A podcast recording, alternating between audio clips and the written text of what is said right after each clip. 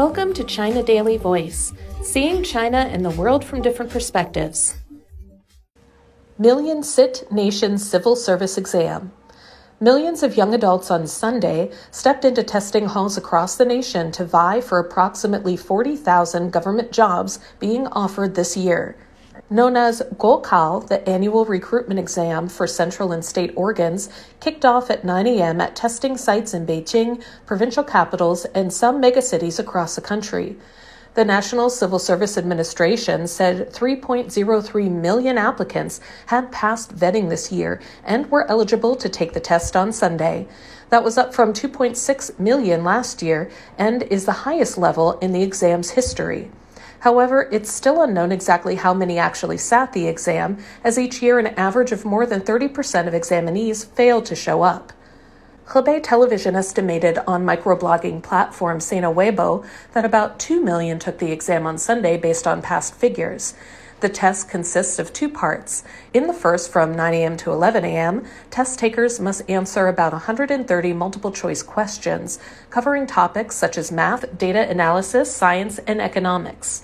In the second, from 2 p.m. to 5 p.m., they are asked to write five essays of 200 to 1,000 words each on social issues and government policies. The test is closely watched each year for its connection to some of the country's most prestigious and most coveted government jobs.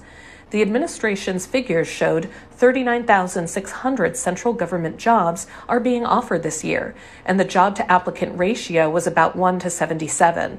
The number of job openings has been expanded for the fifth year in a row, the figures showed. Despite the increase, applicants are competing against longer odds. The ratio was 1 to 70 last year when there were 37,100 openings. Scoring highly on the Guokao increases the chances of landing a government job, although getting hired also means passing a battery of interviews, background checks, and other reviews. The administration said the most coveted position this year was one at the National Bureau of Statistics, which has more than 3,500 applicants. In contrast, 137 positions had no applicants by late last month. The less popular openings are mostly rank and file law enforcement jobs, such as railway police and customs officers.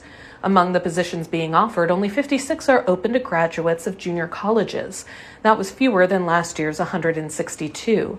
In comparison, there are 2,064 positions requiring a master's degree, an increase of 814 from a year earlier, while a doctorate is compulsory for 24 positions, 14 more than last year.